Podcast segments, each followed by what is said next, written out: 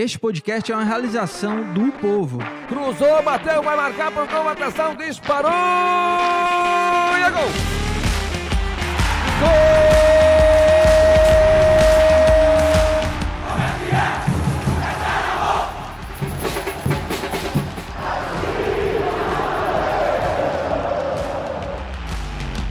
Fala rapaziada, é hora de Footcast, o podcast do torcedor cearense.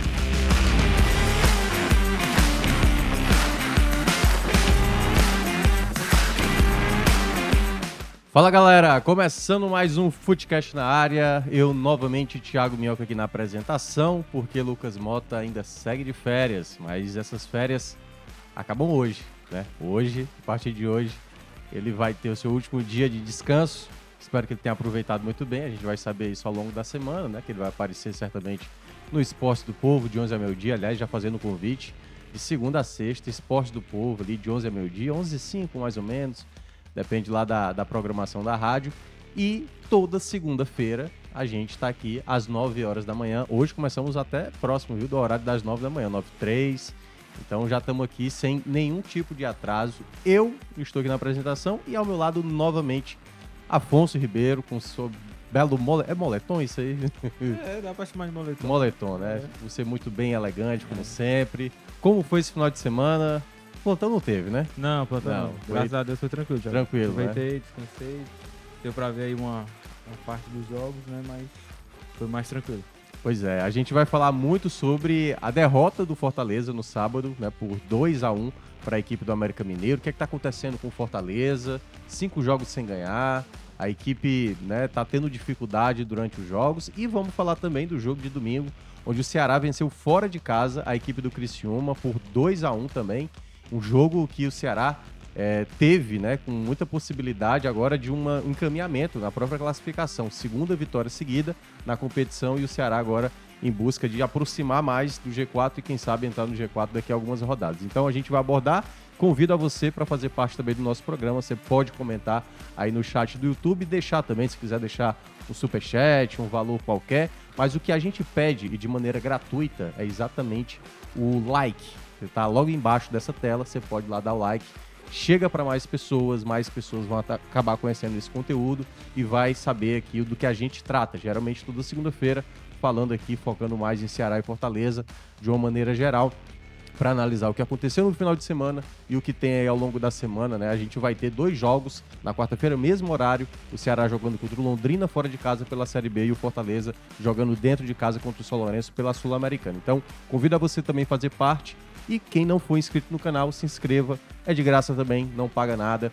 Que aí, toda vez que você tiver uma live começando nesse horário, segunda-feira, você vai ser notificado e você vai saber toda vez que começar. Então, muitíssimo obrigado para quem for chegando e a gente vai fazer aqui o programa é, com toda leveza, né, com toda tranquilidade que uma segunda-feira nos, nos é colocada, de uma certa maneira, porque eu gosto de paciência na segunda-feira. Você é um ótimo youtuber, viu, Thiago? É. Pedindo likes e É. engajamento das pessoas, você tem talento pra isso, Eu realmente. tô. É, sabe costume? Sim. Costume. Aí de tanto você acostumar, você acaba aprendendo É, um né? pouco. Não é muito meu feitio, mas eu aprendi a ser. Prefiro Lucas Moto fazendo isso. Sim. Ele é muito mais blogueirinho. Não, mas você tem mais carisma que Eu não que tenho, não. Ó, só antes de começar, né? Deixa eu só pegar aqui nos comentários iniciais, Afonso. O Eli, Mauri Brito dando bom dia aqui pra gente. Que vitória essa do Ceará, agora é focar no próximo jogo. Léo Vitor também tá aqui dando bom dia. Paulo Tailan, lá do Rosão Cast, também tá aqui. O Barroquismo está on. A galera que tá começando a abra- abraçar agora o Barroca. Léo Vitor, né, que eu já tinha dado bom dia, ele já tá fazendo aqui uma pergunta. Fortaleza precisa de meia de ligação ou vai queimar Romero e Lucero? A gente vai abordar esses assuntos e vamos começar, Afonso. Já que na semana passada a gente começou com um assunto mais quente, que foi no caso do jogo do Fortaleza, vamos começar agora pelo Ceará, né? O Ceará conseguiu uma grande vitória fora de casa. Jogar no Heriberto Wilson não é nada fácil. Conseguiu logo no primeiro ataque abrir o placar numa cobrança de falta, né? Ali numa meio que um passe sem querer do Sim. Eric, né? Que é impressionante como é iluminado. Acabou gerando o gol do Nicolas. Depois tomou empate numa penalidade ali que o próprio Eric colocou a mão. E aí o Marquinhos Gabriel empatou e depois, logo ainda no primeiro tempo, o Ceará fez o 2 a 1 com o próprio Eric ali fazendo o gol que dava uma vantagem para o intervalo e depois no segundo tempo, obviamente, já era de se imaginar uma pressão do Criciúma e o Ceará saiu ali com os três pontos, que era muito importante. A gente falou aqui na semana passada que esse era um jogo do Ceará. É, não é que o empate era mau resultado, mas não poderia ser comemorado, porque, como o Ceará, eu tinha falado na semana passada, tinha perdido dois jogos em casa contra adversários que estão na parte de cima, ele precisaria ter uma vitória fora de casa contra o adversário que está na parte de cima. Tanto que o Criciúma, se vencesse, assumiria a ponta da tabela, porque o Vitória teve a sua segunda derrota seguida, e o Ceará, com esse resultado, diminui essa distância para o G4. Então eu queria que você falasse um pouco do que você percebeu nesse jogo, somado ao jogo passado, porque o jogo do Tom Benz teve aquela de era o Tom não é esse time todo. A partir de agora, com a vitória sobre o Criciúma, já temos um, um lastro, uma, uma, uma progressão, de uma certa forma, do futebol do Ceará. O que é que você observou, principalmente assim, de evolução da equipe do jogo passado para esse? Eu acho que pensando em acesso, né, Minhoca? Pensando no, no, protagonismo que o Ceará tem que ter na Série B, esse jogo traz elementos bem interessantes, né? É, o Ceará conseguir segurar uma vitória fora de casa, jogo muito difícil, né? Conseguiu ele logo no primeiro lance, como você falou, abrir o placar. É, uma jogada mais ou menos ensaiada, né? Dá pra ver É. que o Gema procura ali o, o segundo pau e, e a bola vem pro Nicolas, mesmo meio sem querer, mas a bola chega. É, depois, naturalmente, veio uma pressão forte do Criciúma, né? Buscando um empate natural, um time que tá bem no campeonato, jogando em casa, né? O estádio Tava lotado. 100% em casa, né? Isso, não tinha perdido nenhum E ponto. é- E é realmente muito difícil jogar lá, como se destacou. Verdade. É, e aí chega um empate num lance ali até meio bobo, né? Do, do pênalti ali, que de repente fosse um defensor, um jogador com mais cacuete de marcação poderia ter evitado, né? Que não o Eric. E aí o Criciúma empata e a, a- a torcida já ficou naquela desconfiança, né? De, pô, será que vai É. tomar a virada? Será que vai deixar escapar a vitória e tal? É, e aí o, o num lance também, né? O William Maranhão chutando, né? O Sim. goleiro dá o rebote, o Eric. É, muito, Um gol que muito pouca feliz. gente reparou que foi gol, né? Porque Isso, é. o- o- é, Assim, a bola é azul, É, já é, é uma difícil, é dificuldade. difícil Só que quando a bola bola. bateu, já saiu, né? é, E aí deu a impressão de que a bola não é, tinha é, entrado. O pessoal viu o Eric É, correndo, foi exato, pessoal entendeu. exato. Mas aquela bola realmente é difícil Realmente, de enxergar. E aquela rede também lá do É, Heriberto Rio, é, se, não, assim, é- não dá é pra ter complicado. noção. Acho que só quem tava ali atrás É. do gol mesmo que viu. Renilson, Renilson demorou pra É, narrar. não, é, pois é, aquela você bola, aquela bola complica o narrador. E, e aí o Eric consegue fazer o gol, e aí eu acho que ali criou um outro momento pra torcida. assim, Será que vai conseguir segurar a Sim. pressão de novo? É, e aí entra um outro elemento importante que é você ter peças de reposição à altura, né? Uhum. Antes do jogo o Ceará perde o Richard e o Thiago Pagnussá. Verdade. Foi a estreia do Bruno, É, né, no isso, gol. Entrou o Bruno no gol, que ainda não tinha jogado. É, e aí eu acho que mostra um acerto da diretoria, porque antes você tinha um Aguilar como opção, ele já tinha falhado algumas vezes no ano, e Sim. aquela questão. Mas se não tiver o Richard na Série B, provavelmente vai custar pontos, né? Você não ter um bom goleiro como reposição. E o Bruno comprovou isso. né? Foi. Entrou, entrou muito bem, foi muito importante no segundo tempo, com, com defesas. É, o Thiago Panussá não vinha bem também, acho que o Lacerda conseguiu ali é, dar um respiro pra ele. Ontem ele utilizou todos os um zagueiros, pouco, né? Porque na- nas substituições finais É. ele fez ali uma linha de cinco Verdade, praticamente, é. né? Botou o David E- Ricardo e o, e o E Léo Santos. Léo, né? E, então, assim, o Bruno entrou muito bem, né? Já vi até torcedor pedindo né, a titularidade dele, mas Uhum. foi importante pra dar essa confiança pra ele também, né? Mostrar pro Richard que tem uma sombra ali, né? É. Acho que o Richard não. Aliás, É. ele tomou o cartão, né? É, o Richard, na verdade, o Horácio tinha falado na transmissão, Afonso, que ele já vinha sofrendo com. E dava pra realmente reparar isso nos outros jogos. Ele sempre pediu um atendimento na Sim. coxa ali. Ele não tava totalmente 100%. Aí eu acho que esse cartão foi forçado. Sim, sim, pra Porque não ele, jogar. é, assim, deve ter imaginado. Eu não vou conseguir recuperar tempo pro jogo do Londrina. Isso. Vou aproveitar, vou forçar logo aqui o É. terceiro amarelo. E aí o Bruno Já joga, joga contra né? o Londrina e aí já É. fica disponível pro Novo Horizontino. Isso, é, então é, foi importante, né, para dar. E assim, acho que a, a vitória, né, a gente falou muito da semana de treino, né, que o Ceará teve Sim. desempenho e tudo. Acho que algumas peças até funcionaram bem, o, o Chá já vi ele um pouco melhor. É, a dupla de ataque ali acho que tá começando a se entender, né, Nicolas Sim, e Nicolas Eric. e Eric também achei. É, o Jean na ponta esquerda, acho que ainda não é a posição ideal para ele, sacrifica um pouquinho, Sim. mas a gente vê ele se esforçando, né? Mesmo a velocidade não sendo um, um ponto forte dele, É. mas ele tentando ali aproveitar os espaços quando o Ceará tinha contra-ataques. É, o sistema defensivo acho que já, já se entendeu um pouco melhor, então acho que o time está se encaixando. Essa semana de treino foi importante. É, e era uma vitória realmente necessária, né? Para mostrar É. que o Ceará tá mirando a parte de cima da tabela, você conseguir ganhar fora de casa contra o time que deve ser um concorrente direto aí, né? nessa- Certamente. nessa briga pelo G4. Você conseguir administrar, né, tomar o, o- o empate e logo depois você conseguir fazer o gol e administrar essa vitória com o segundo tempo todo pela frente.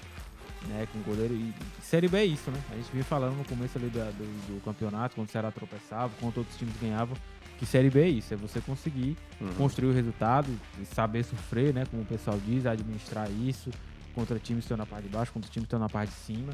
E eu acho que o Ceará soube fazer isso, é um resultado que realmente dá moral né, para a sequência do campeonato, mostra que o Ceará está chegando ali para brigar pelo G4. É, e tem uma sequência importante aí também pela frente contra Londrina e Novo Horizontino. Jogos que podem consolidar realmente essa ascensão do Ceará para chegar ali no, no G4, né? Que é o grande foco. É, eu, eu tava observando isso durante o jogo, Afonso, que era. Você via que o, o, o Ceará lembrava muito a equipe do Tom Bense no jogo contra o Tom Bense, que a gente citou também aqui na segunda-feira. Que eu, eu, eu- citei o seguinte: o Ceará não tá tão preocupado assim mais de ter aquela bola no pé, entendeu? Que foi assim, geralmente no começo dos primeiros jogos do Barroca, né? Contra a BC, contra o Sport e tal, contra a equipe do Vitória. E, e nesses dois últimos jogos deu pra ver mais o time fazendo ligação direta. Tudo bem que o contexto do jogo, uma coisa que eu tinha citado antes de começar a partida ontem, que eu, até tinha mencionado, olha, o Criciúma vai ter a bola. Então, assim, acho que é até bom pro Ceará, porque como o Criciúma vai tentar atacar o, o Ceará, o Ceará vai ter a possibilidade de fazer o contra-ataque, é tentar acionar o Eric e tal. A minha dúvida era realmente esse lado esquerdo. Você mencionou a questão ali, caía mais o lado do, do Do Jean. Carlos, né? Que ele não é ponta, Sim. ele é mais uma esquerda, tanto é que ele liberava às vezes o Barcelo para subir. Mas foi um lado onde eu senti que o Ceará teve mais dificuldade, seja para apoiar como também para defender. Sim. Tanto que o Criciúma atacou muito Sim. pelo lado direito, principalmente no segundo tempo, e fazia umas inversões procurando o Marcelo Hermes na esquerda e foi uma, um, um pouco do momento mais complicado para o Ceará. Mas o Ceará soube é, como se comportar muito bem. Mas é- foi um ponto que eu, que eu senti que o, o Ceará teve de diferença né, dos, dos primeiros jogos do Barroca para esses dois últimos. O Ceará mais objetivo, o Ceará sem. Claro, ainda mostrou, teve saídas de bola que gerou ali uma certa. Meu Deus do céu, para que isso? Por exemplo, no final do jogo, praticamente, teve uma. O Ceará faltava um minuto para acabar o jogo. Aí o Eric demorou para soltar a bola, perdeu a bola. Aí a bola caiu no pé do Jantos. O Jantos demorou. E depois ali a linha de zaga, né? Que já tava uma linha de Sim. cinco, praticamente todo mundo pagou ali né, irritado com jogadores que, tipo, pô, o jogo vai acabar, pô. Não precisa ficar também segurando a bola e tudo mais. Então ainda há, há, é, uma, algo para ser conversado, né? Para ser aprimorado. Acho que o Ceará ainda vai ter que melhorar nisso. Mas o que deu para ver de, de forma positiva é o Eric conseguiu apresentar um jogo que fazia tempo que ele não Sim. apresentava, né? Protagonista, né? Criando jogadas, finalizando. Teve algumas que até acho que ele foi um pouquinho egoísta, mas também. a- Aquele foi egoísta, quase ele faz um golaço, né? Que ele Sim, que o pegou a bola Nicolas do meio de campo, o né? Nicolas Isso, passou é. fazendo facão e ele tentou dar de chapa e a bola foi pra fora. Mas deu pra ver ele fazendo muitas jogadas de ataque, ele sendo essa peça que tá sempre incomodando o adversário. Então, esse Eric que a gente tinha perdido nos últimos jogos, não tinha visto ele de maneira tão significativa, foi um ponto positivo. Só que do lado negativo, mesmo o, o Jean Carlos ter dado o passe ali, né, abatido aquela falta para sair o primeiro gol, e ele fez uma belíssima jogada que ele pegou uma bola no segundo tempo e já de primeira colocou pro Eric. é, eu acho que é o lado ainda onde ali o, o Barroca vai ter que ter um, um cuidado para ver qual o melhor encaixe. Porque eu acho que a ideia do, do 4-4-2 que ele estabeleceu é muito boa, mas esse meia que cai pelo lado esquerdo, eu não sei se, por exemplo, o Chay pode ser uma peça com característica melhor para fazer esse lado do campo. Porque o Jean Carlos tem dificuldade mu- muito grande assim de fazer recomposição, de marcar, tanto é que ele não roubou nenhuma bola, né? Assim, quando chegava geralmente fazia falta. Então acho que foi uma certa dificuldade do Ceará pelo lado esquerdo, mas esse esse ponto que você vê dois jogadores que começam a se entender, Nicolas e Eric. O Maranhão, por exemplo, eu gostei muito da movimentação dele. Eu acho que ele no primeiro tempo principalmente ele voltava para fazer a saída de bola, caía pelo lado direito para ajudar a saída pelo lado direito, pelo lado esquerdo também ajudando o Barcelos ali o desafogo e a jogada do gol em que ele é que facilita a jogada, porque se você olha o segundo gol, Talvez seja aquilo, Afonso, que o Barroca mais quer fazer no Ceará. Saída lá de trás, zagueiros, trabalhado. Aí o, o Maranhão faz a abertura na esquerda, ele tranquiliza ali, né? Ele dá, abre o campo praticamente com aquele passe quando chega na esquerda. O Barcelos devolve para ele, ele finaliza de fora da área e o Eric pega ali o rebote. Então, deu para ver algo mais seguro que o Ceará começou a apresentar como o jogo praticado, né? Já não era aquele jogo de risco. Claro que quando você olhou o time principal, antes ali de a gente saber que ia ter as trocas, me preocupou, de novo, mais uma vez, ele optar por Thiago Pagunçá. Porque é um zagueiro que vem tendo dificuldade.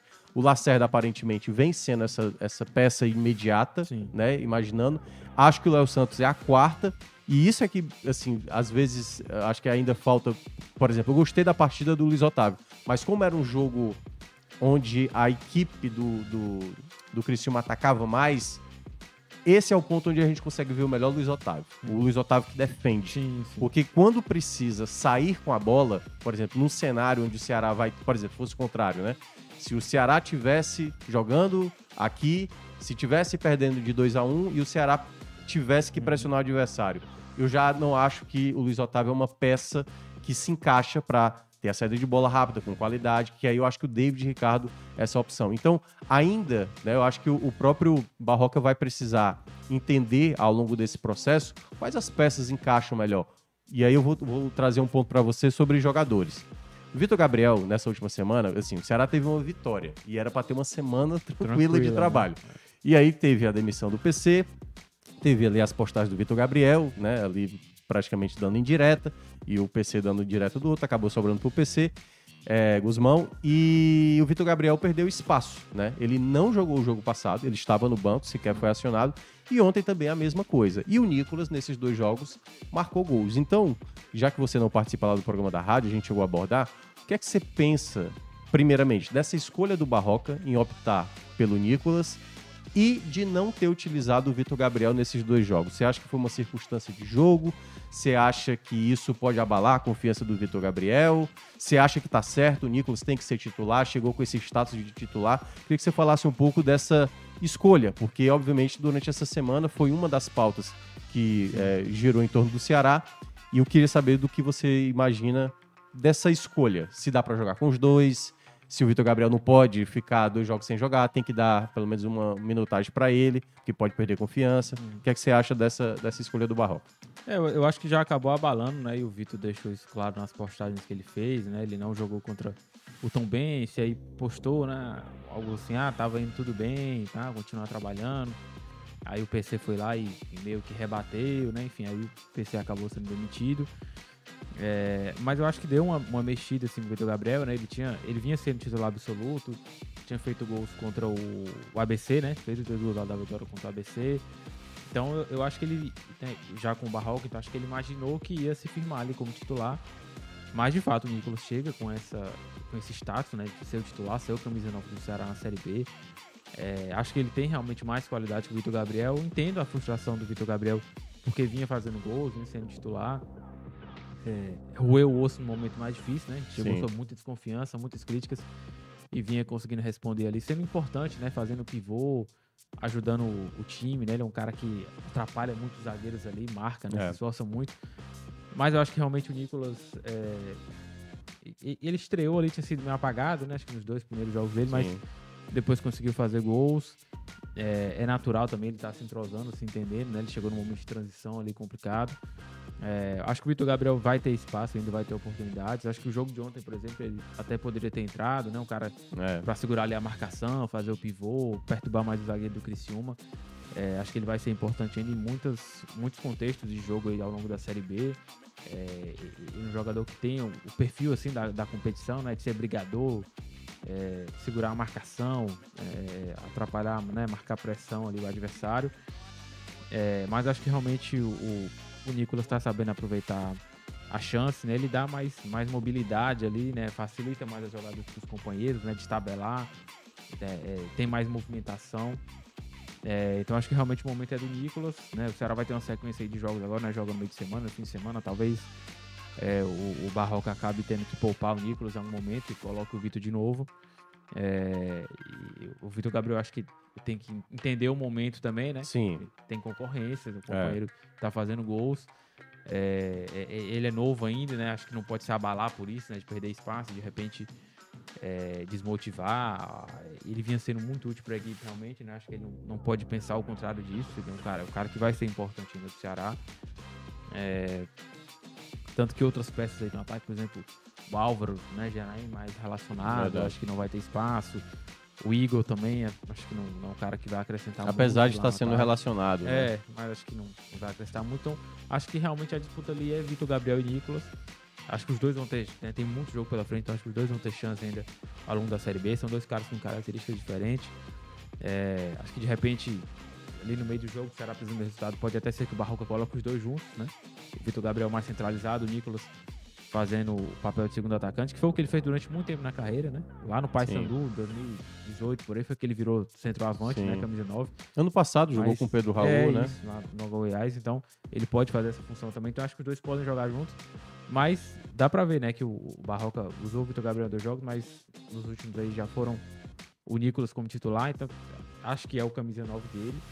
É, mas é uma concorrência saudável para os dois. Né? O Vitor Gabriel, quando teve chances, aproveitou também. O Nicolas está aproveitando agora. Então, quem der brecha, o, o outro concorrente vai estar tá lá é, à disposição né, para tentar fazer gols. Eu acho que isso que é importante para o Ceará. Né? Assim como a gente viu no gol o, Nico, o Bruno Ferreira aproveitando a chance né, que o Richard deu. É, se o Nicolas der brecha também, o Vitor Gabriel vai entrar e sim, tentar aproveitar sim. a brecha. Então, acho que essa concorrência é saudável.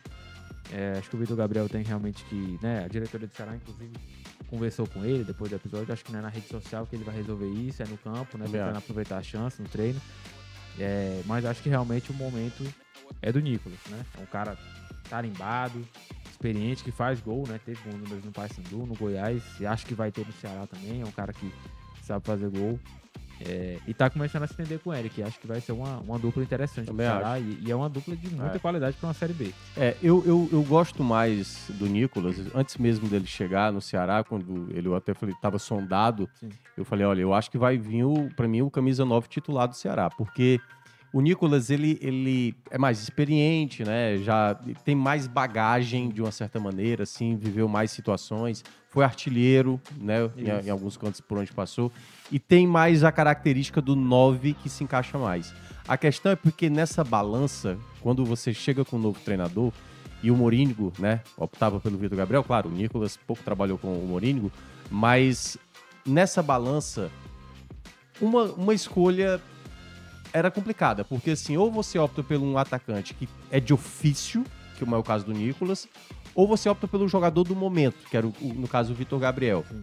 E eu até entendo a chateação do Vitor Gabriel, e é uma coisa que o Ceará chegou a passar no ano passado, e vem passando, não só por conta do ano passado, mas alguns outros anos também, essa questão dos jogadores, às vezes, nas redes sociais, não saber entender que é uma situação que gera um desconforto, seja interno, dentro do, do próprio clube, né? Como foi no caso do ano passado, muitos casos, Richard, uh, Vina e tal, vários jogadores que tiveram problemas ali nas redes sociais. E principalmente, ele não achar, por mais que ele seja o artilheiro da temporada, por mais que ele seja um jogador importante até aqui, como foi o Vitor Gabriel, ele não pode, até porque pela característica dele, Afonso, eu vejo assim, sabe? Ele é um, um garoto ainda. E você vê Sim. que ele é um garoto afoito em alguns jogos. Tanto é que ele reclama muito, toma cartão de maneira des, é, Às desproporcional. Vezes esquentado, É, se esquenta né? muito e tal. Né? Já teve clássico assim que ele se perdeu. E, e aí é onde entra, que aí eu acho que é o outro lado do papel do Barroca. O Barroca, tudo bem, optou pelo Nicolas, né? Quando ele chegou agora. Aliás, ele até no começo ele optou pelo, Isso, pelo, pelo Vitor Gabriel, que fez os dois gols contra o ABC. E naquele momento, uh, quando ele pensa, né, nesse momento agora, que ele pensa em ter o Nicolas como titular, aí cabe ao papel do treinador conversar com o atleta Sim. que até então era o titular absoluto, que era o Vitor Gabriel. Para você também não perder esse atleta, como você bem citou. Você não pode, assim, se um jogador é tão importante como entra muito bem o Vitor Gabriel e fazia bons jogos, você não pode perder esse atleta. Por isso que esses dois jogos que ele não jogou, a conversa vai ter que ser assim, paciência, calma. Você vai jogar, eu vou precisar de você mas no momento agora, e acho que o contexto do jogo de ontem, ele preferiu, por eu até tinha falado na transmissão, eu, na próxima substituição, o, o Thiago, Thiago não, desculpa, o Lacerda já estava machucado, Sim. já imaginava uma troca ali, de zagueiro para zagueiro, e no lugar dele trocar talvez um atacante por atacante, ele optou de, de tirar ali um, um, jogador do setor ofensivo para colocar mais um zagueiro. Eu até entendi essa ideia, não, vou agora fazer uma linha de 5, 4 e deixa só o, o próprio Nicolas lá na frente. Ele poderia fazer uma troca protocolar, mas eu acho que essa ideia que ele acabou optando não foi uma ideia errada, Sim. porque obviamente o Cristiano ia pressionar, bola na área, teve ainda uma cabeçada do Viseu, né? a bola passou rente à trave.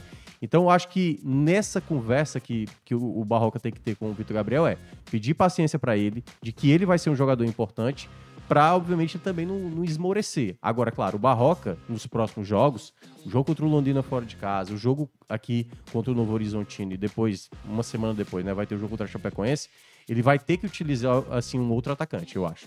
Porque senão aí você vai ficar só aquela coisa. E eu acho que vai utilizar, né? O Nicolas, eu acho que não tem como jogar o jogo. Claro, o Nicolas, eu acho que todo jogador, eu acho que os dois são muito parecidos, né? Camisa 9 quer jogar, Sim, sim. quer fazer gol. E o momento do Nicolas agora, que ele passou, assim, eu acho que ele veio com status de ser um titular. Ele demorou a fazer o primeiro gol dele, fez o primeiro gol, já fez o segundo, e o momento agora eu acho que é do Nicolas. Porque também você não pode agora, agora, Nicolas, sai daí, vem o Vitor Gabriel. isso. Eu acho que tem que dar a sequência para um jogador que, pra mim, vem, veio com esse status e que, pra mim, é titular. Eu prefiro o Nicolas do que o Vitor Gabriel, mesmo entendendo que o Vitor Gabriel foi muito importante nesse começo de temporada do Ceará. E o outro ponto, como você citou também, a questão do Bruno, né? Porque muita gente estava pegando um pouco no pé do Richard por conta, ah, as bolas que eles espalham, as falhas, como foi, por exemplo, no, no jogo contra o Vitória, né? Que ele tomou aquele frango. É, E eu entendo essa reclamação porque o próprio Richard, de fato, do- da das últimas temporadas para essa temporada, essa temporada tem sido uma, uma temporada de mais oscilação, né? De falhas que tem acontecido. E que agora, com o Bruno, mesmo seja um goleiro que eu, eu tenho um receio, que eu acompanhei bem ele na época do Náutico, assim, não é um goleiro que passava tanta confiança, mas que veio de um campeonato gaúcho muito bom, Sim. sendo ali vice-campeão, eu acho que pode exatamente você ganhar uma segurança que era o que você mencionou. Com o Aguilar, era um desespero só, né? Era um desespero. Tanto que agora, acredito que ele vai sair. Tanto quem viajou, não foi nem o Aguilar, foi o. o- que agora tá fugindo o terceiro goleiro, que agora. É o André Luiz? né? André Luiz, isso, exatamente. Então, assim, o Aguilar parece já carta fora do baralho e que agora, nesse processo, é muito importante que o Barroca, a diretoria, entendam. Até porque vai começar em julho, né? A, a próxima A janela. né? janela. Eu acho que é dia 3. Então, entender agora no, no elenco do Ceará o que é quem vai ser descartável, né? Porque, assim, alguns nomes, como você citou, Igor Kleber é um atacante que eu acho que não, É, não, vai, encaixou, não não vai encaixou, render. né? Não vai render. E outros atletas que a gente gostaria de ver com mais frequência. Por exemplo, tem a questão do Zé Ricardo, né? Que é um Sim. volante que já tá voltando. Claro que ele não joga desde outubro, acho que não vai dar pra já chegar como titular, eu acho que vai ter que ir dosando aos Isso, aos poucos, poucos. entrando alguns minutos, até pegar ritmo de jogo, pegar condicionamento. E o outro ponto também, né? A gente ainda não viu o Pedrinho jogar, Léo Santos atuou pouco É, entrou né? no final dos poucos jogos minutos ali, aí. né? Então, a- eu acho que ainda tem muita coisa para o Barroca analisar durante esse período. Sim.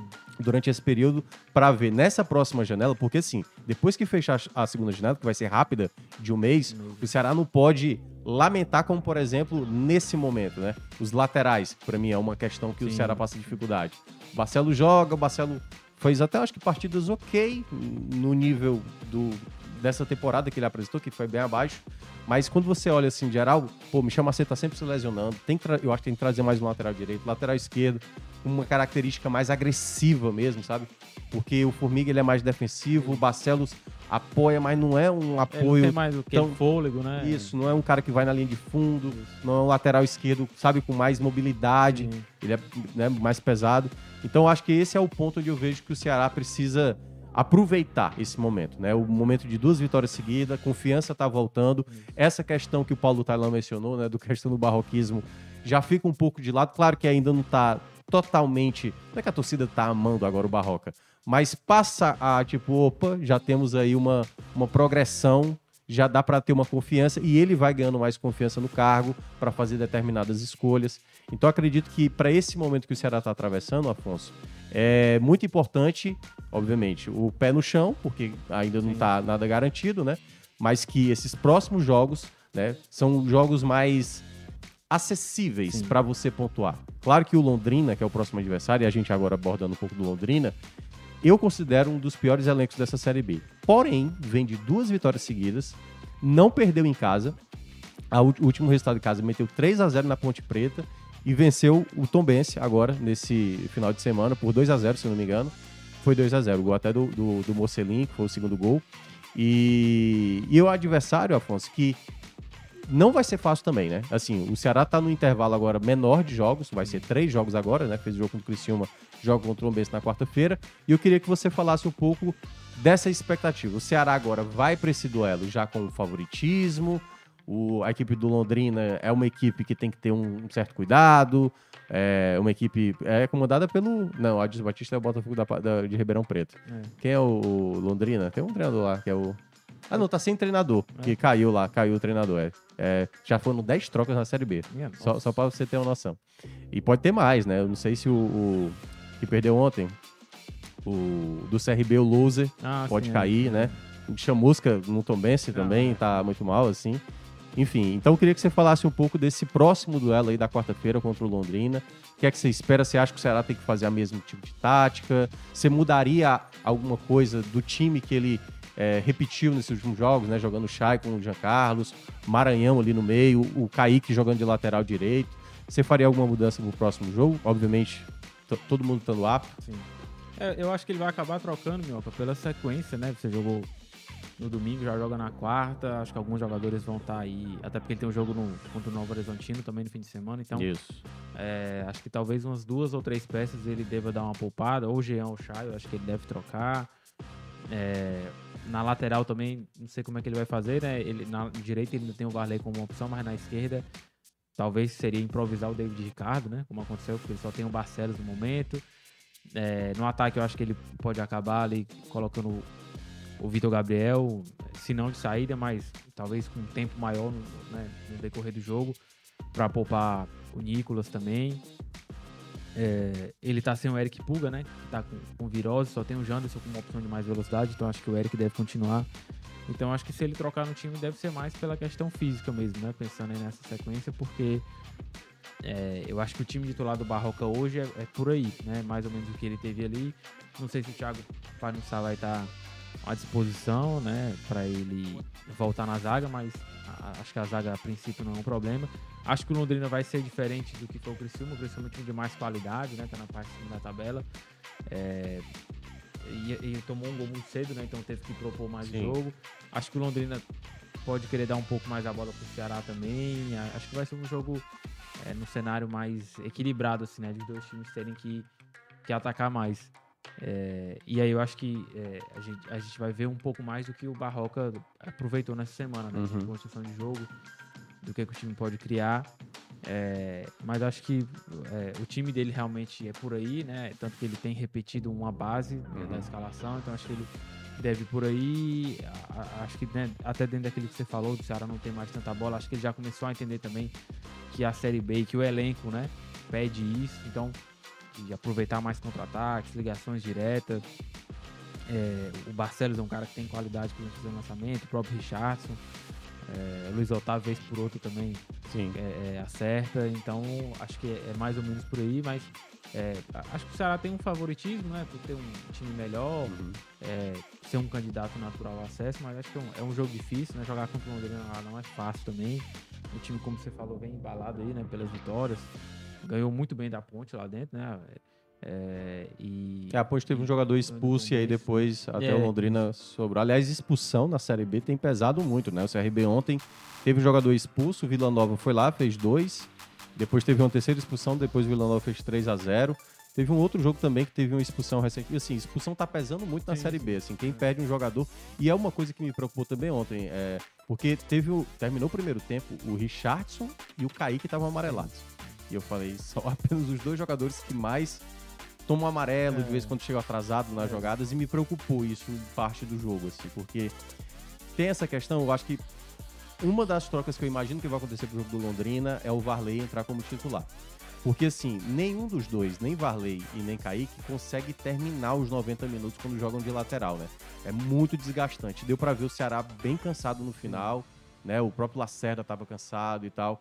Então, assim, eu acho que vai ter algumas trocas para esse jogo. Eu não sei se tão significativa, mas talvez ali umas quatro trocas possivelmente a gente pode ver. E o outro ponto também que eu observo do Ceará para esse jogo é, mesmo o Ceará tendo um time melhor, o Ceará eu acho que vai ter que é, ter um pouco de cautela, como teve, por exemplo, contra o Londrina. Eu acho que é importante o Ceará ir na base da cautela e tentar, obviamente, por ter mais qualidade, aproveitar a chance. Porque eu vi esse jogo do Tom Benz contra a equipe do, do Londrina, o Tom Benz pressionou muito o Londrina. E o Londrina foi e aproveitou ali ataques pontuais para fazer os seus dois gols.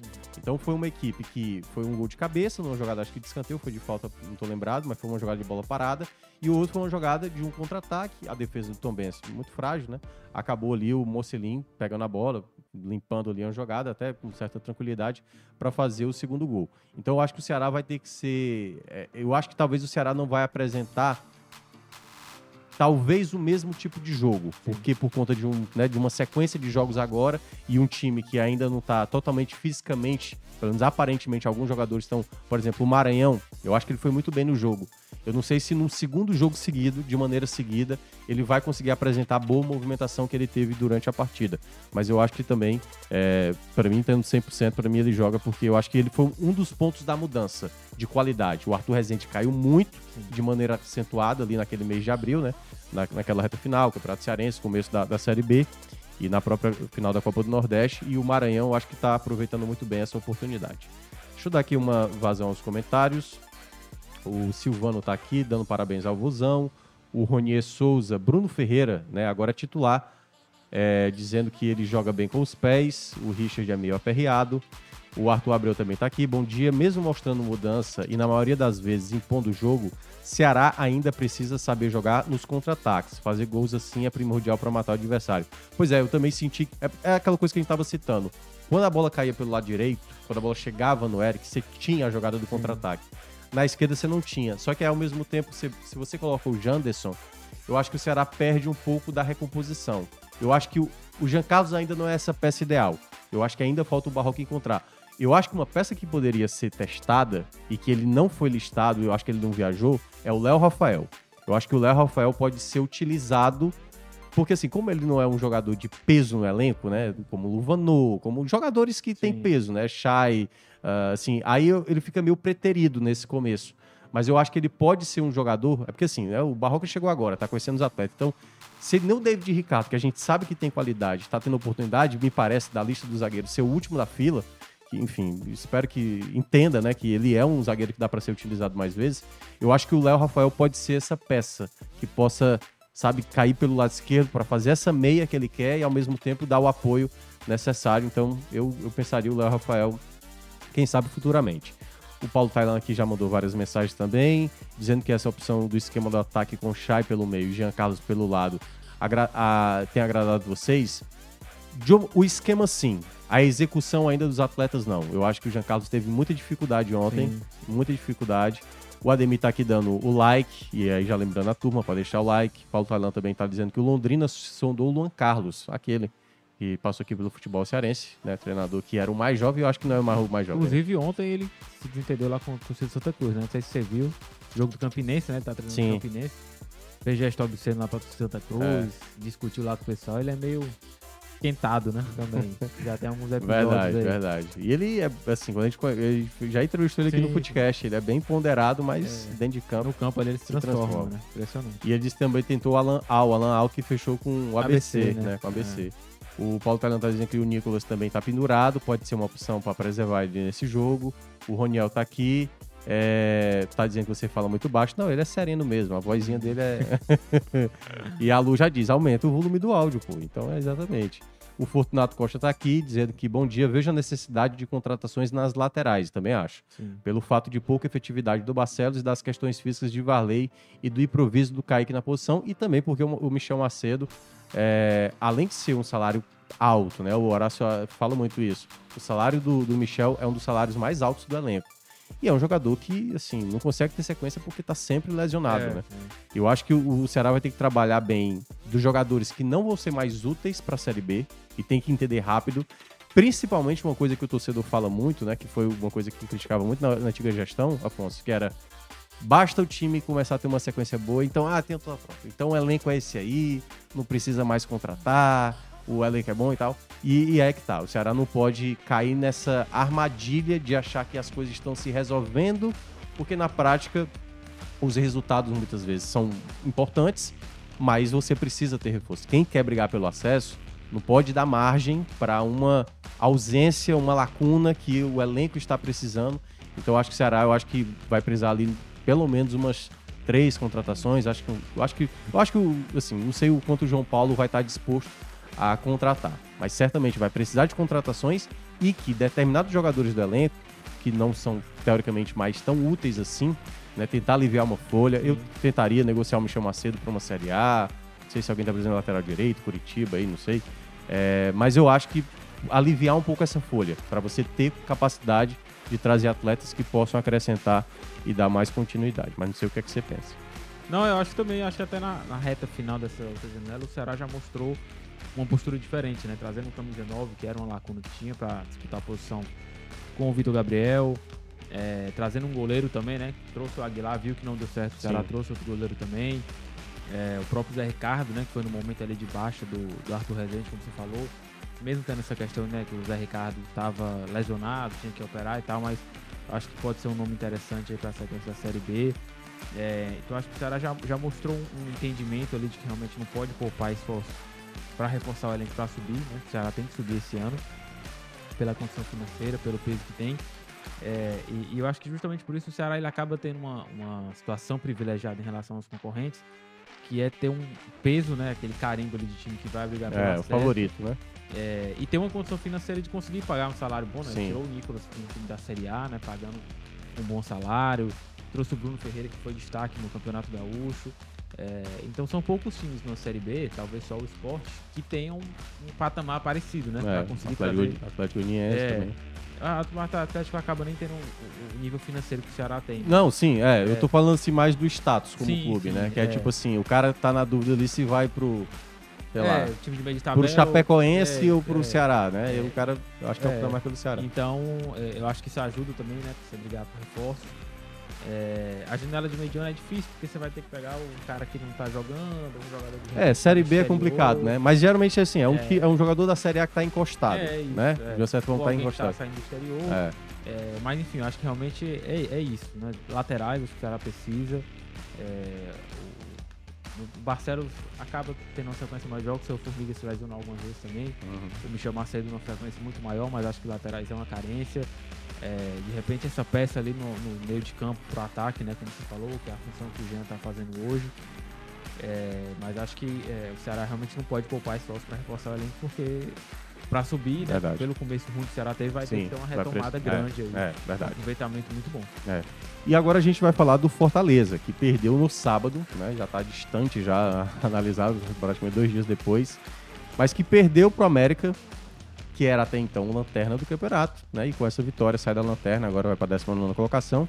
E o Fortaleza agora completando cinco jogos sem ganhar. Com cinco jogos sem ganhar, voltou a marcar gols, né? Tava três jogos sem marcar.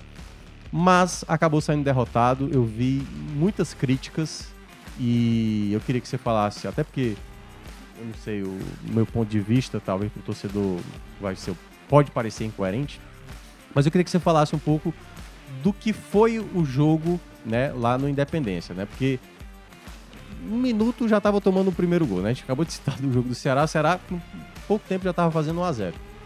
E aí consegue um empate, tal qual o Criciúma conseguiu. E depois, logo na sequência, tal qual também o Ceará conseguiu, já faz o 2 a 1 América Mineiro e depois o Fortaleza tentou ali, mas acabou não conseguindo sequer empatar. O que é que você tem a dizer desse momento do Fortaleza e a própria partida em si? Você acha que o Fortaleza jogou mal? O que é que está acontecendo com o Fortaleza para estar nessa sequência ruim? O que é que, o que, é que te faz pensar para esse momento de instabilidade da equipe tricolor? É muita coisa, mano, pra falar. É, eu- acho que assim, o, o momento é de oscilação que acontece numa temporada, né? Com muitos jogos, principalmente no caso do Fortaleza, é Uhum. natural. Foram jogos com cenários diferentes, a gente até falou isso na semana passada, né? Nos É. que o time vinha tendo. É, E, e esse jogo, assim. eu- Detalhe, parêntese. Desde quando o Lucas Mota. Eu tava lembrando aqui agora. Sim. Desde que o Lucas Mota saiu de férias, Fortaleza parou de ganhar. É, tem que voltar, né? Então o pessoal tá pedindo. A aí, partir de tá? amanhã ele volta. É. E acho que nesse jogo, principalmente contra o América Mineiro, a gente viu aí o. Acho que o time desgastado assim, fisicamente, né? Uhum. Pela sequência, as viagens também, né? Foram três jogos aí fora de casa Isso. na semana. Então acho que a parte física pesou também. É, acho que a- a- além da, da parte física, algumas mudanças é, não estão funcionando. Algumas coisas que o Voivoda tem feito não estão funcionando. E que é jogadores? natural também, Você acha né? que os jogadores caíram de rendimento? Caíram, caíram, alguns jogadores caíram, né? Te- teve, né, no meio desse, dessa sequência aí, baixas importantes também. Pacheco. O Galhardo, né? O próprio Pacheco também. É, o, o Tite, né, acabou sendo uma baixa Sim. importante, né, que a gente pode falar na- do jogo aí. Uhum. O Sebades acabou sendo muito é, é, criticado. É, Você o- gostou da partida dele? do Sebades? É, pô. Não, é. a- Contra o Grêmio ele até tinha ido bem, né? a Sim, gente falou sim. aqui, mas é, ele acabou indo mal realmente. É, acho que é um jogador que precisa de novos ares, né? Acho que o Fortaleza ano passado fez isso. Eu, eu acho que até ele não.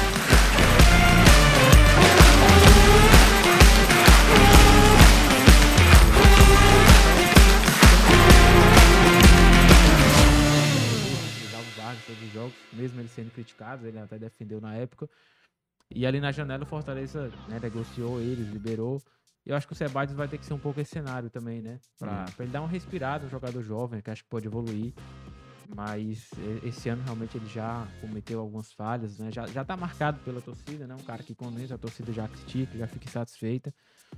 É, acho que ele precisa de, de novos ares aí, um empréstimo, enfim.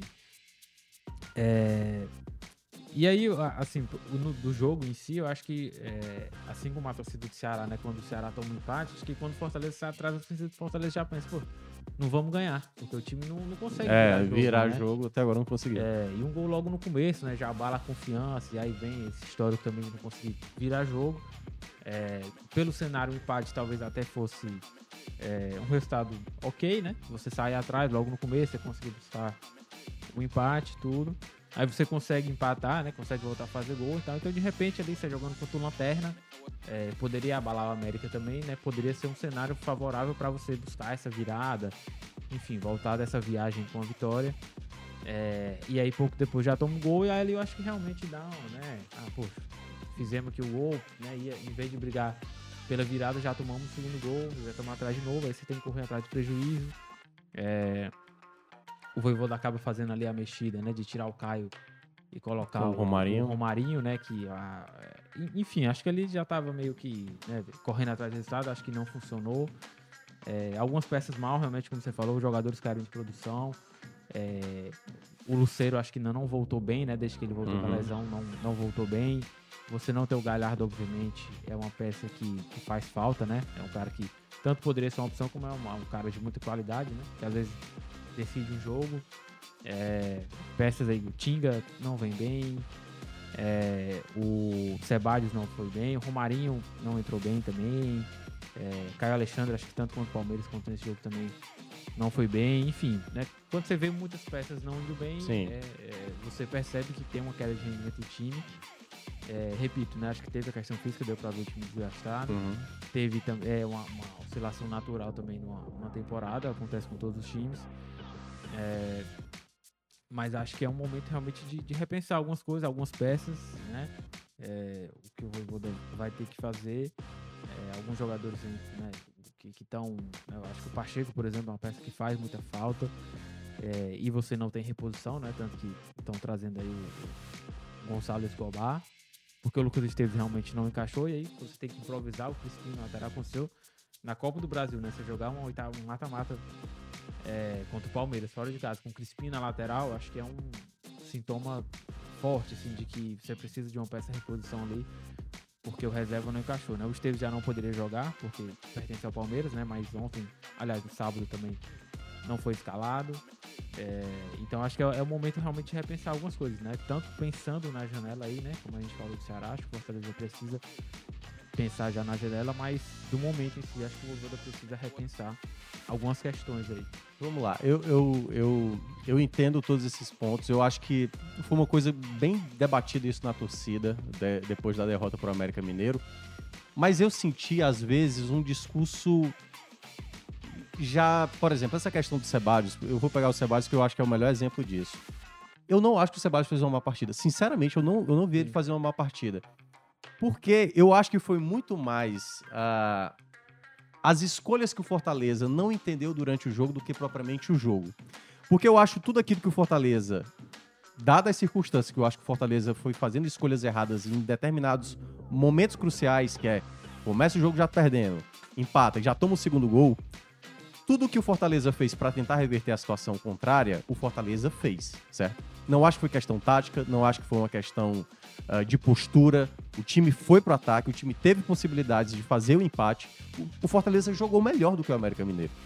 A questão é, eu tava acompanhando lá o pessoal, eu sempre acompanho né, o pessoal das mídias da, da, da- da torcida, e eu tinha visto um dia antes o Saulo, o Saulo Alves, né, lá com a Thaís Lemos lá no, no Glória e Tradição, e ele tinha falado uma coisa, até falou assim: se o Fortaleza perder, a culpa vai ser porque liberaram o Tite.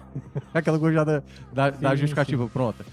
E eu não acho que foi isso. Sinceramente, não foi isso o problema do Fortaleza. Eu acho que teve dois momentos que o Fortaleza não entendeu do jogo que deixou o jogo complicado para ele.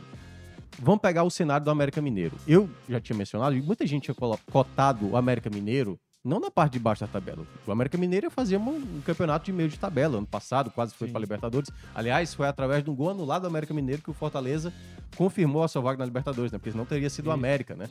É, o América tinha ido também é, para a própria. é, foi Libertadores também, né? No ano anterior. Isso, entrou na Tinha pré, conseguido a vaga. isso. Ou seja, hoje o América Mineiro, eu vejo uma equipe muito próxima ao Fortaleza. Talvez não de elenco, obviamente, né? O elenco do América Mineiro é um elenco mais envelhecido e tudo mais. Mas que, uma hora esse América Mineiro, eu acho que ele ia mostrar a qualidade que tem. Só que diferente desse jogo, o América Mineiro lembrou muito Fortaleza do ano passado, naquela. quando tava precisando ter uma mudança. É só olhar a equipe que entrou em campo. Se você olhava o banco de reserva do América Mineiro, você tinha Benítez, você tinha o Wellington Paulista, é, você tinha vários. O Juninho, né? Vários jogadores que até então eram titulares e que precisava ter uma mudança para conseguir essa virada. Fortaleza tem alguma coisa a ver? Tem, porque o Fortaleza viveu isso ano passado.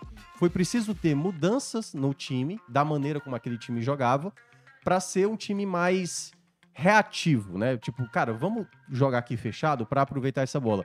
E aí eu vou associar o jogo de ontem do América Mineiro, o, jo- o jogo que eu tô usando sempre como exemplo, o jogo do São Lourenço, né? Eu usei o jogo do São Lourenço para comparar com o do Palmeiras, com vários jogos eu tô comparando. O jogo do São Lourenço, você olha aquele jogo do Fortaleza, o Fortaleza não fez questão de ter a bola, deixou a bola com o São Lourenço. E eu acho que o primeiro erro do Fortaleza pro jogo foi esse. Quem tem a obrigação de vencer era a equipe do, do, do América Mineiro, que estava desesperada. E eu acho que o Fortaleza quis ter a bola de maneira. Assim, qual o grande problema, né? A gente já havia falado aqui, eu falei aqui na semana passada e, e venho ressaltando isso, até porque não é justificativa engenheiro de obra pronta, até porque eu falava isso em abril. Eu falei, olha, a sequência do Fortaleza em maio vai pesar. Quando pegar o Corinthians, São Paulo e Grêmio, vai pesar. Dificultou mais ainda, porque juntou mais o Palmeiras ali na equação. E quando pega o América Mineiro, que também era uma equipe que jogou no mesmo dia dele, na quarta-feira, só que ele jogou em casa, né? Jogou no Independência. Então, tinha um componente onde o Fortaleza tinha que ter todo um cuidado para esse jogo. Pô, é o América Mineiro, estão necessitados da vitória. Acabaram de vencer, a gente acabou de perder. Então a primeira preocupação do Fortaleza não era se lançar pro ataque, sabe? Não era partir pro ataque, não era ter a posse da bola. Foi uma coisa que me incomodou no Fortaleza, que ele tava querendo sabe, aquela coisa de digitar o ritmo. Era tudo que o América Mineiro queria. Vamos jogar na transição, até porque quando toma o primeiro gol, e eu não acho que ali foi a falha do Tinga, que ele perde a bola, e aí, e aí o Tinga, eu acho que é esse sim, é um jogador que vem, né, com falhas até de maneira mais recorrentes nas últimas partidas, e ao perder essa bola, por mais que o Sebades estivesse envolvido ali no passe, que é, eu, eu vou dar muito mais mérito no América Mineiro, Sim. o passe foi milimétrico ali, entendeu? Então, ah, se tivesse o Tite, eu não sei, a gente não tem como ter certeza. é, o Tite tá jogando uma barbaridade. Pode ser que o Tite tivesse evitado. Mas aí eu acho que é muito engenheiro de obra, de obra pronta para dizer que o Sebades é culpado do primeiro gol. Não acho. Eu acho que até a responsabilidade é mais do Tinga e muito mérito da equipe do América Mineiro para fazer aquela jogada. E quando o Fortaleza eh, toma esse primeiro gol, o América Mineiro, natural, até porque o Fortaleza fez isso muito naquele começo do retorno, todo mundo atrás da linha da bola. Todo mundo atrás da linha da bola. E aí o Fortaleza tinha a posse, e eu vi muita gente falar assim: ah, o Fortaleza teve a posse no primeiro tempo, era uma posse estéreo. Mas era exatamente. O jogo era esse. O América Mineiro não queria mais que tivesse jogo. Ia ficar todo mundo atrás. Então o Fortaleza tinha que ter essa posse. Trabalhando, trabalhando até encontrar o espaço. Só que o Fortaleza não encontrava. E eu cheguei a estar na transmissão. Uma alternativa, chute de fora da área ou bola assada na área. E foi exatamente assim que saiu o gol. Né? Uma bola que vem da esquerda, passa para a direita, cai no pé do, do Brits, que faz o cruzamento na área. O Moisés ajeita de cabeça. A bola bate no pé do goleiro do América Mineiro e aí o Pochettino empata o jogo. Naquele momento, eu falei, pronto, agora o Fortaleza, não o que foi que o Fortaleza fez? De novo, ficou com a bola, perdeu essa bola no ataque, ou seja, fez tudo que o América Mineiro queria. E eu já tinha falado isso no jogo contra o Corinthians, a mesma coisa que o Corinthians criou uma arapuca ali pro, pro próprio Fortaleza, que é tipo assim, Fortaleza quer a bola? Pode ficar com a bola. A gente não faz a menor questão. E se você olha o primeiro tempo, o Corinthians foi muito decisivo. O Corinthians pouco ficou com a bola e deu quatro ataques perigosos naquele jogo. O Palmeiras fez a mesma coisa, fez 2 a 0 e lá, vem- lá vem goleada. O Palmeiras, pouco importa. 2 a 0 tá bom, vou jogar tudo atrás aqui, Fortaleza, você que venha. E eu acho que é isso que tá faltando no Fortaleza às vezes. Entender que o adversário tem que ficar com a bola. E às vezes o Fortaleza tá gostando tanto de ter essa posse que no momento de um time desgastado, porque quando você tem a posse, é, é, Afonso, principalmente quando você tá perdendo no placar, como ele tava perdendo ali no 1x0, e depois do empate, se você toma o segundo gol, como acabou tomando o gol, o gol do Felipe Azevedo, que aliás foi um belo gol, numa falha, de novo, foi uma falha do Caleb juntamente ali com o Caio, né? Os dois perderam a bola, contra-ataque, o Brits tenta dar o carrinho para tentar evitar, o Felipe Azevedo consegue ganhar, recebe depois na frente e faz o segundo gol. Naquele contexto, um time desgastado, com viagem, sabe? tudo, todos os adversários que o Fortaleza enfrentou dos últimos quatro jogos sempre tiveram uma logística ou um preparo melhor para a partida seguinte. O Fortaleza sempre teve um desgaste, teve uma viagem a mais. E quando você toma o gol, você passa a ter que correr mais. O Fortaleza teve que pensar muito mais. E aí eu acho que a gente viu um alto índice de erro dos, dos jogadores, até mesmo uma coisa que a gente citava algum- algumas semanas atrás é jogadores que vêm do banco estão resolvendo. Pikachu entra contra o Curitiba, resolve. Entra o Zanocelo, tá resolvendo. Entra o Guilherme, tá resolvendo. Por que, que isso não tem acontecido? Pô, o Hércules entrou dentro de campo, um minuto, ele errou um passe de dois metros. É um time que estava desgastado, na minha avaliação. Então, até o pensar das jogadas, o time da intensidade que se fala tanto do Voivoda, pra mim, claramente, ele não entendeu o contexto que ele, pô, segura o jogo, sabe? Não precisa correr atrás do jogo. Espera, vê a, a, a preocupação maior do jogo do sábado era do América Mineiro e não do Fortaleza. Só que o Fortaleza, eu acho que pelo fato de ter começado tão bem, né, ter tido o mês de abril da melhor maneira possível, ele meio que se achou na ideia de sempre ter que propor o jogo nas partidas. E eu acho que isso ao longo dos jogos ele não foi entendendo. Sabe, eu acho que no jogo do Grêmio ele conseguiu entender bem, teve chances de vencer no segundo tempo e acabou não acontecendo. E eu, desde o jogo do Corinthians pra cá, porque o jogo do Corinthians pra mim foi o mais factível do Fortaleza sair com os três pontos. Depois veio o jogo de São Paulo, o time já não jogou tão bem assim. Depois veio o jogo contra o Grêmio, uma certa dificuldade, mas teve chance de vencer. O jogo contra o Palmeiras, que já era um jogo muito complicado, ter a, a, falha- a- a falha né, do- da arbitragem logo no começo da partida. Mas toda vez quando você sai atrás do placar, que é isso que a gente estava citando, de reverter uma situação, o Fortaleza tem que ter a bola. E o Fortaleza é uma equipe hoje muito respeitada. Então, às vezes, o Fortaleza tem que fazer aquele joguinho de 2022 quando estava na pior situação. Como fez contra o São Lourenço. Por isso que eu citei o jogo do São Lourenço. Foi o jogo do São Lourenço. Todo atrás. Deixa o São Lourenço com a bola. Vamos se defender. Quantas chances o São Lourenço teve de fato na cara? Acho que duas ou três chances, entendeu? Então dificulta o jogo para o adversário. Não dá margem, não deixa a defesa exposta, perdeu uma bola. O Caio, por exemplo, a gente citou, eu fa- eu falei isso aqui na semana passada e já, passando para você. Eu acho que o, o Voivoda perdeu uma grande janela no jogo contra o Grêmio dele dar um descanso pro Caio. O Caio vem desgastar. O Caio, você lembra, né? Eu acho que o Caio, até um tempo atrás, era o volante dos, dos jogadores da Série A com mais passe para gol, com mais participação em gol. Esse jogador já não tá mais aparecendo porque ele tá desgastado. Ele todo jogo tá jogando.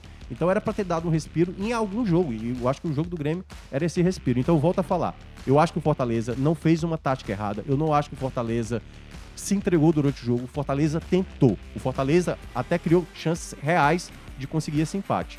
A questão é que o Fortaleza tá num nível tão alto de desgaste que quando você toma uma cacetada, que é tomar o primeiro gol, e depois quando você empata, você já toma o segundo gol, se torna mais difícil.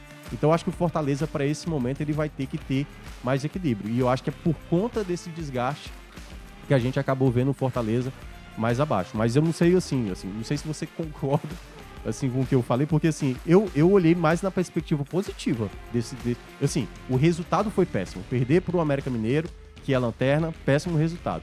Mas o, o que o time fez em campo é muito mais de escolha técnica dos jogadores, Romarinho perdendo bola, Hércules perdendo bola. Moisés, por exemplo, o pessoal pega no pé do Sebadios, o Moisés, jogou, o Moisés jogou mal. Apesar de ter dado o passe, o Moisés jogou mal. O Moisés pegou muita bola no um contra um e não passava. Teve uma que ele pegou na entrada da área, foi chutar, chutou por cima. Uma outra que ele pegou da- na- já na grande área e ele tentou cavar uma penalidade. Uma outra ele recebeu, chutou em cima da marcação.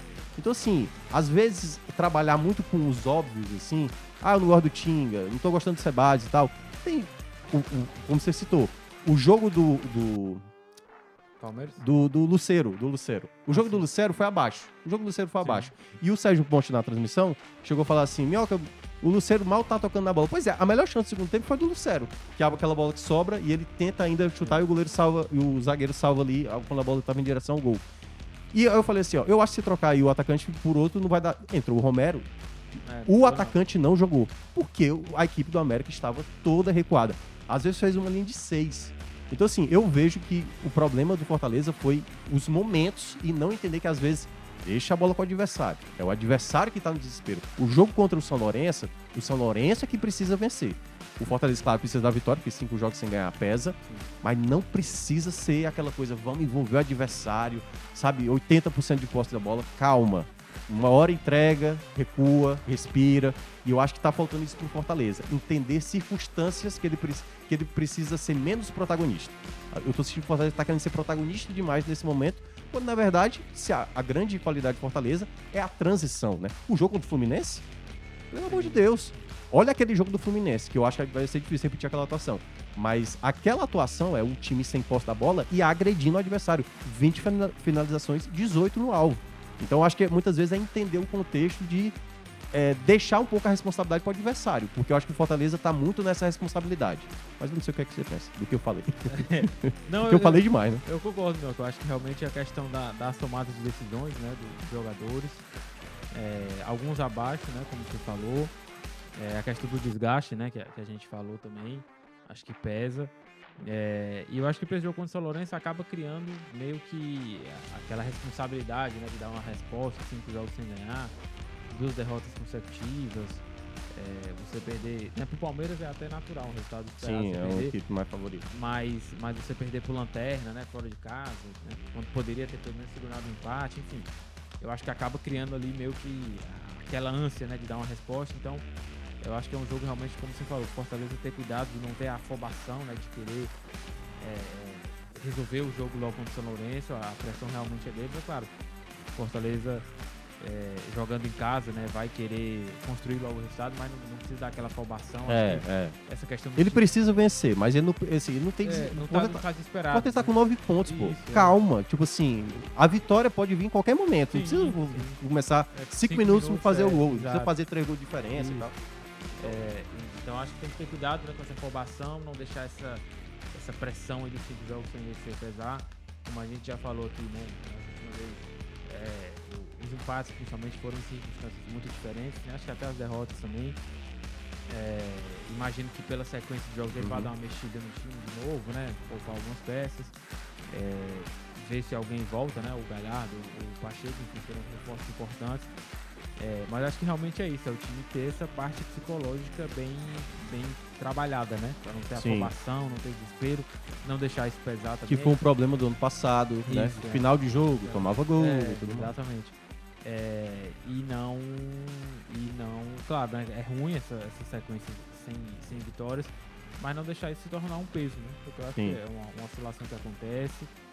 É, na Sul-Americana, como você falou, o time tá muito bem, né? Mais do que isolado na liderança, então é, uma vitória encaminha muito né, o time para classificação, mas é, Não, garante a classificação. Vitória É, garante garante, a classificação. é. O, que, o que pode é, é praticamente confirmar que o Poque, o Poque, não, o Palestino joga na quinta-feira. E se o Palestino não vencer, dado que o Fortaleza vence, aí o Fortaleza já garante a primeira colocação. Então, é, é um jogo importante, claro, né? Acho que o- todo mundo vai querer dar uma resposta, mas é realmente como você falou. Entender o cenário do jogo, o São Lourenço vai querer aproveitar os contra-ataques também. É o time que vem bem no Campeonato Uhum. Argentino, né? É, fez um bom jogo, inclusive, lá. Sim. No final. Dos últimos 12 jogos do, do- da equipe do São Lourenço, só perdeu um jogo, que foi pro Fortaleza, Fortaleza, entendeu? E daquele contexto ali, o, Sim, o final É, do jogo é. e tal, gol do... é, então, é, é, deve ser um jogo difícil. Difícil, também, eu, eu vejo difícil, um jogo O difícil. Lourenço é um, é um time bem organizado. É, então acho que é exatamente o que você falou. O Fortaleza entender o cenário, É. saber jogar, não entrar nessa, nessa pressão. Pilha, né? aí, Entrar né? muito É, pilhado, é, É. entrar muito no desespero. É, eu, acho que, eu acho que o componente também da torcida vai ser um fator determinante. Eu acho que talvez a torcida vai ficar mu- muito impaciente. Eu acho que a torcida tem que entender que é um jogo complicado, é um jogo muito complicado, né? Não é porque você venceu o São Lourenço, você tem que entender como foi aquele jogo contra o São Lourenço. Fortaleza foi finalizar já nos acréscimos, assim. Foi um jogo que o Fortaleza teve muita dificuldade, muita dificuldade. E é como eu falei, deixa o São Lourenço também ficar preocupado com esse jogo. Se eles acharem que o empate tá bom, exatamente, vai administrando para você para ter uma bola de segurança para você conseguir fazer seu gol. não é dar espaço para o São Lourenço. Eu acho que essa é a preocupação que eu vejo pro Fortaleza para quarta-feira. Querer ser afoito demais, gerar espaço ali atrás. E aí, como o time vem numa sequência muito grande de jogos, né? Foi o 28º jogo do Fortaleza, como eu já venho falando, né? É a equipe no Brasil que vem mais tendo jogo sequencial. Meio final de semana, 28º. Ninguém tá conseguindo uma sequência de jogos como o Fortaleza tá tendo nesse momento. E, e eu vejo que os dois jogos em casa da Série A, esses são mais importantes. O jogo contra o Solense, ele é importante, mas ele não é desespero. Desespero é o jogo contra o Vasco, no próximo sábado, e o jogo contra o Bahia. Esses são dois jogos que o Fortaleza tem que buscar a vitória. Se fosse para optar aqui, quer ter um tropeço aí, bota um empatezinho aí no jogo contra a equipe do São Lourenço. Claro, se vai ser seis jogos sem, sem ganhar, vai ser um desespero só. Mas eu assinaria na hora vitória contra. Assim, se os próximos quatro jogos, se você só tem direito a escolher duas vitórias, eu escolheria é, facilmente Vasco e Bahia. Fa Vasco e Bahia. Eu acho que o momento é de recuperação na Série A, administrar a gordura que você tem na Sul-Americana. Claro que se você puder vencer o jogo da Sul-Americana, beleza, porque aí você pode dar uma folga no jogo lá contra o Mérida, né, fora de casa, né, aí pode mandar até um time alternativo, e também no jogo, no jogo à volta. Mas os, jo os jogos mais importantes, dos que restam ainda é, pro Fortaleza, para mim são da Série A. Porque, exatamente, já são quatro jogos sem ganhar na Série A, três empates e, e, essa, e essa derrota. Ter muito empate não é, não é tão legal. Você precisa já dar respostas com vitória. E eu acho que o resultado que vai ser mais importante em Fortaleza é no outro final de semana.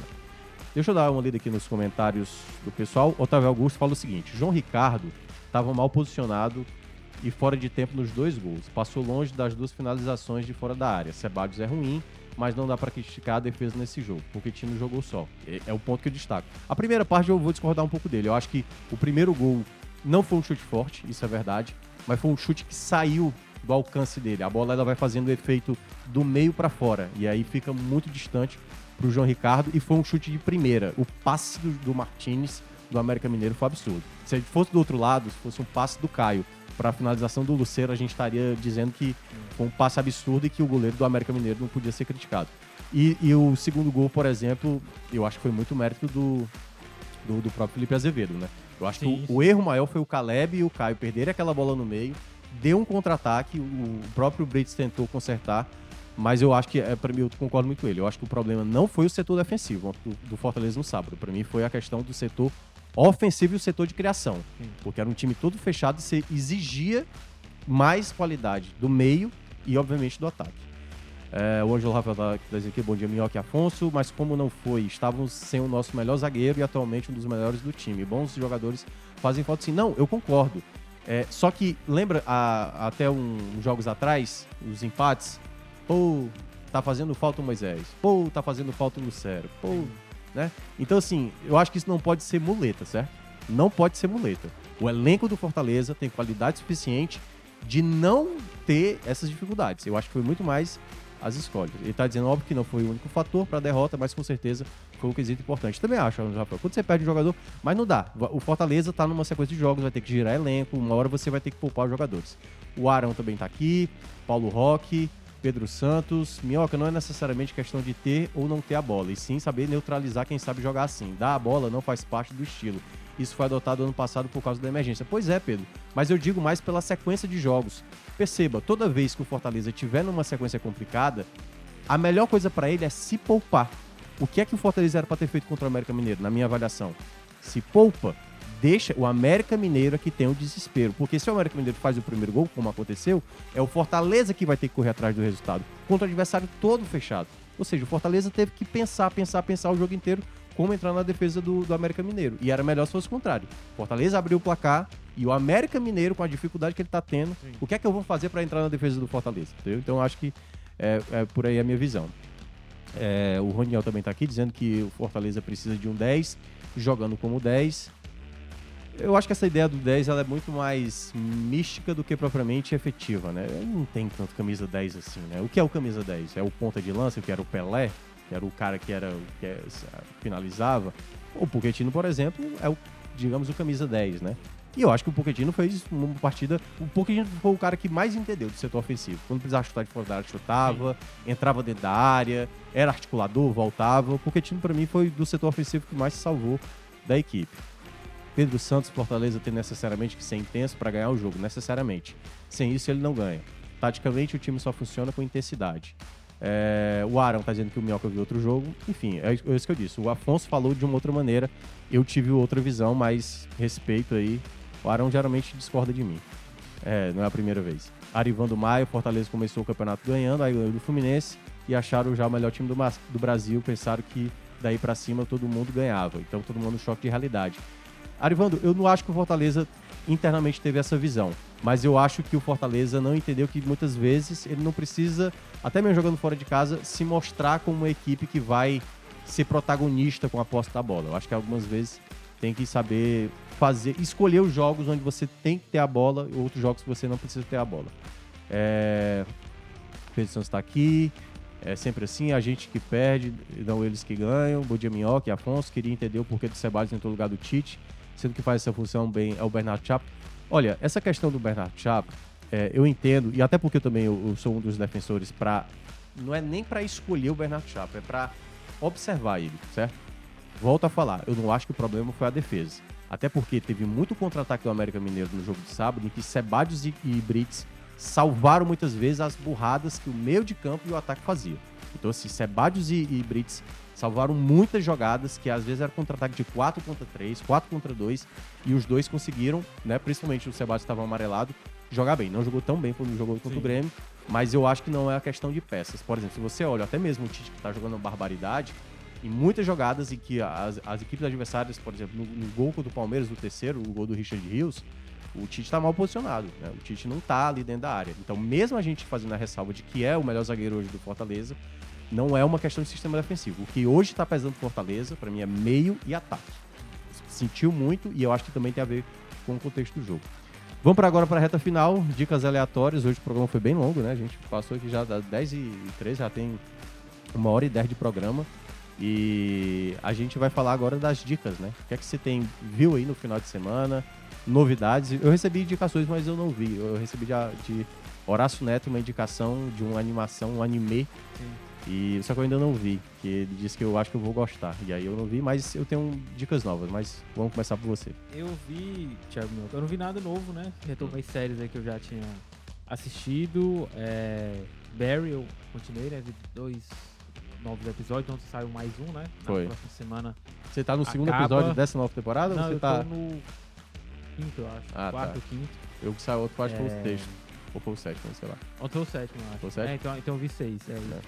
É, e aí retomei, mas é, é, por isso que eu não gosto de ver quebrado assim, porque aí perde o ritmo, né? Que verdade, ali, verdade. O gostinho de quero mais, mas aí vou esperar sair o último pra assistir. Mas aqui eu é, retomei mesmo assim, quase completa, né? Ainda falta aí dois episódios pra acabar essa temporada. Mas é Ted Laço, né? Na Apple TV, série espetacular essa terceira temporada.